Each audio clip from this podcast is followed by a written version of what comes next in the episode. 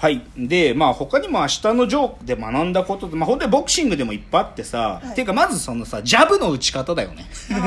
やっぱりさ そう、丹下断平がさ、少年院にいるジョーにさ、明日のためにその1とか言って手紙送ってさ、その、わ左ジャブは脇を締めて顎から前に向けて打つべしっていう、そのパンチの一個一個の打ち方っていうのを、あ、こう打つんだっていうのを僕はジョー、丹下断平の手紙とともに学んだよね。とか、あとやっぱりノーガード戦法とかね。あなんか、その恐ろしさ、あ、ガードとかしないとかあり得るんだとか。確かにそう。で、あとやっぱり、あ、力石の減量を見てね、あ、減量ってこんな大変なのとか、まあいろいろだよね。で、まあそこからね、力石が死んじまって、ジョーが、が顔面が打てないボクサーになっちゃうとかさ。で、あとはやっぱりパンチドランカーって言葉もここで初めて覚えたよね。そうん、パンチドランカーがやっぱフラまっすぐ歩けないんだっつってね、あの砂浜で白木陽子が見た時ジョーの足がもうフラフラフラフラしててね、とか。で最後はやっぱあのチャンピオンのホセ・メンドーサとの戦いでさ、もう何度倒しても立ち上がってくるジョーを見てさ最後ホセがさ一瞬で髪が白髪になるじゃん。で でそれ僕漫画の中の出来事だろうと思ってたけどああいうこと実際に起こるみたいだね。あなんか本当の恐怖味わったりすると一気に髪が白くなっちゃうなんてあるんだと。だそういうのを見てねだからいろいろ覚えたと。でもねだけど実はですねちょっとそのジョーのそういうなんていうか王道的にジョーで知ること、はい。物語の中心っていうより僕はねちょっと今日触れたいのはねはい。実は今明日のジョーは絶対にテレビで再放送できないんです。あそうなんですか、うん、でなぜかっていうとあまりにも現代の視点からするとコンプライアンス的に NG なことが多すぎる。あそうなんだ。そう。でそれは丹下断平のセリフだったりうもういろいろそのうん。漫画の中で行われることアニメの中で行われることいろんなことがもうね NG が多いの。で例えばね、はい。さっきの鑑別書にジョーが言ったでしょ、うんうん。でその時にさ僕これもそんな言葉あるんだと思ったのがねじりん棒をさ、はい。口にこう加えさせられるじゃない。そのなんかこうねじった布をはい口にグーって突っ込まれて、要は悲鳴が上げられないように。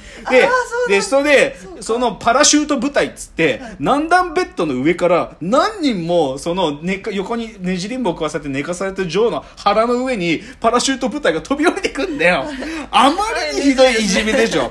でさ、すごいんだよ。でさ、なんかそういうのとか露骨に書かれてたり、少年院でさはい、豚の飼育をしてる女王たちがさ、もう豚をさ、ある意味こう、柵から飛び出して豚が脱走するのに紛れて鑑別あ少年から逃げようとするとそれを力石が豚をシュッシュッってかわして豚をブイーッって殴り殴って止めんだよ。でもさそういうの多分今、ね。今の動物愛護の観点からするととてもあんまありえない豚をバーンって殴るみたいなのはそういうのがね超書かれるんだよねだからもう無理なのだ丹下断平が言うセリフとかもことごとくピリが入っちゃうあもうね、だからもうコンプラにはもう引っかかることが多すぎちゃって、今アニメ再放送ほぼ不可能。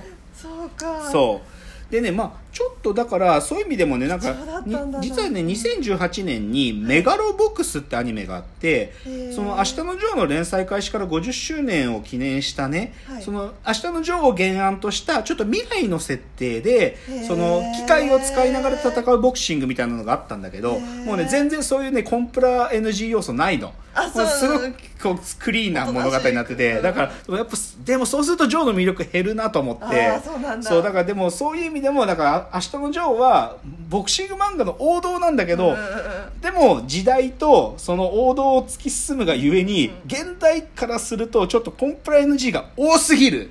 っていうのがちょっと今日の前振りです。はい。で、なんだけど、はい。でそういう明日のジョーが、まあ、だから描かれてたの1960年後半から70年前半ですよと。はい。ででその当時は許されてたことは今では許されないと。でボクシングって、はい。なんか知んねえけどそういう時代にこうちょっと即さない、はい。なんかそういうものを呼び込むさ磁力を多分ね僕は持ってるんだと思うの。なんか。であその一つの代表例というか、まあ、ただ僕が好きだからっつうだけなんだけど、はい。今日のメインテーマガチンコファイトクラブの話をしたいと思うんですよ、今日は。でガチンコファイトクラブまずこの「ガチンコ」って番組は、はい。あのテレビ番組なんだけど TBS でやってた1999年から2003年の夏までやってた番組なんだよね、はい。TOKIO がやってた番組。でこのその中の人気コーナーでガチンコファイトクラブっていうのがあってでそれは何かっつうともうね荒れる不良たちをはい。ボクシングのプロテストに合格させるっていう企画だったんだよね。いやでもすごいで実際に数人のプロボクサーまあ本当にだからプロテストに合格した人も出たんだけど、うん。でそれでその沖ジムっていうジムで、まあ、それがやられるんだけど何はともあれそのガチンコファイトクラブの、まあ、言ってしまえば主主演男優賞は竹原慎二だよね。はいもうはい。はい まあ、竹原慎二さんがコーチなんだけど竹原ははい。も,、もう日本で初めてあのミドル級の世界チャンピオンだからね。まあ、今村田亮太さんがね今ミミドル級のちゃんとしたチャンピオンだけど竹原さんは本当に奇跡だよその当時。うん。日本人がミドル級取るなんてありえなかった。もう WBA ミドル級チャンピオンですからね。だけど竹原のすげえところはさ、はい。竹原はクズだったわけよ。もう竹原広島の人なんだけど、うん。あなんていうのかな、まあ、柔道部に中学のとか入ってたりとかして、うんでとにかく喧嘩クソ強くって、うん。まあ、暴走族にも入っててね。なんていうかあついたあだ名が広島の粗大ゴミから高校にも行ってなくてそう。でだからもう仕事もちゃんとし長続きしないくって、うんでだけどプロボクサーになろうっつって東京に出てきたっていうのがあそう。だから、うん。そういうある意味でのまあならず者の先駆者だよ。うん。でもそっから世界チャンピオン。そうそうそう、ね。ちゃんとボクシングやってね、うん。チャンピオンになるんだけどね。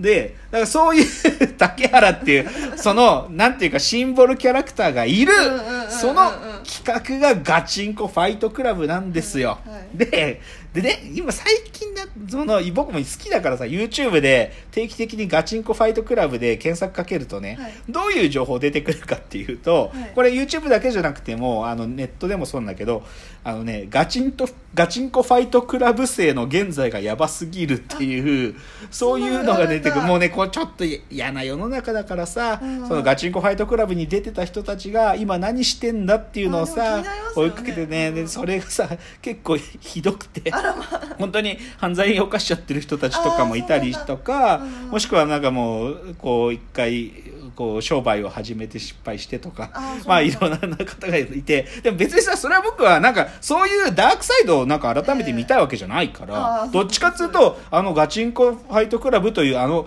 悪空間で行われてたあの物語がただ単に面白かっただけなので、僕はどっちかというとそのガチンコファイトクラブをそういううがった目で見たいわけじゃなく、純粋にそのならず者たちな これならず者っていうのもさ僕ガチンコ以外で聞いたことねえけど ならず者なんてこれどうしようもないんだ。あのナレーションがとにかくならず者ならず者言うからさ。そのでもならず者たちの物語とのとして僕はガチンコファイトクラブをちゃんと思い出を語り尽くしたいと、はい。楽しく語りたいんですよ。なのでちょっとそのガチンコファイトクラブ全部で何シーズンっていうか何期まであったと思います？え何期なんでしょうね。あ結構長い印象はあそうそう人気企画だからね。え何章ですか？まあ5期。だから5期生までいるのよ。ガチンコファイトクラブは。す5期生まで。でだけどねなんていうのかな。まあさ結論をまず言っちゃうとガチンコファイトクラブによってガチンコという番組は終わったのね。あそうなんですか？でなぜ終わったかっていうと要はやらせだったからなんだよね。終了に追い そうそうそうそう。要はそのならず者たちがなんか喧嘩をするとかなんかこういうことをやってるっていうのは完全に演出が入っていて っていうのがあるんだけどそでもねそこれはまあいわば結末ですよ。ガチンコという番組とガチンコファイトクラブの結末だけどでも僕はそういうことももう含み込んだ上でそんなこと僕はね分かってたよそんな。こんなことあり得るわけないだろこんなキャラいるはずないだろ。でだけどそこをさ、なんかありえない編集とはい。どうなってしまうのかっていうあの煽りのナレーションで強引に僕らが見れちゃうコンテンツにしてたってとこがガチンコファイトクラブのすごいとこなんでだから結論結末はだよ。5期までやって最後やらせでしたってことが 週刊誌かなんかに書かれて番組が終了にまで追い込まれて終わるんだけど。そういう、まあ、なんていうか結結末は見えてるが、ええ。あえてそこに対してのツッコミを入れずにね、うん。純粋にとにかくガチンコファイトクラブのもうスターたちと僕は呼びたいけどスターたち。をちょっと一人ずつ、まあちょっと一人ずつか全員は扱えないけど5期まではい。ちょっとそれぞれ僕の思い出のガチンコファイトクラブ生たちをですね、ちょったといです言っていきたいんですよ。はい。で何はともあれまずは最初1期生ですよね。ここから始まったわけだけどでこれがさ要はうまくいかなければ、はい。ガチンコファイトクラブはその後のシリーズ化はなかったわけだからそね。そのガチンコファイトクラブ1期生がそれなりにいいパフォーマンス、テレビ的にいいパフォーマンスをしなきゃダメなわけ。で何はともあれガチンコファイトクラブ1期生の、はい。なんていうかスター、はい。筆頭格。アミノですよ。アミノ。知ってる？もうねもう究極のヘタレですよこいつは。とにかくなんか風景としてはホストみたいな佇まいでホストみたいななんかもうそれこそオーディションもホストみたいな形で金髪で来てあでででなんかすっげえ生き生きるんだけど、もう生きりに生きるくせに 実際スパーリングやらせてみると超弱えんだよ。すぐ倒れる。そして何よりアミノの最大の弱点は体力がないんですよすぐにもうこもうねすぐバテちゃう。もう1ラウンド3分も持たない。どれほど練習しても。すごい絵的に下手ですそう。だからね、アミノは、なんていうか、まあトラブルメーカー、まあ、まず、だだから、まあ、何はともあれガチンコではトラブルをまず起こさないとダメですからね。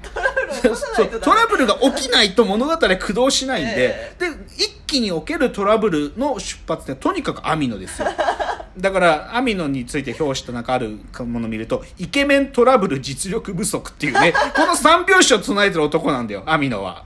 そこがススターの風格だよね。そう。そう。だから、だから、一期はとにかくアミノ。だこのアミノの存在でガチンコは継続が決まったんです。そうなんですねはい。だからちょっとアミノの話続けますね。次のチャプターです。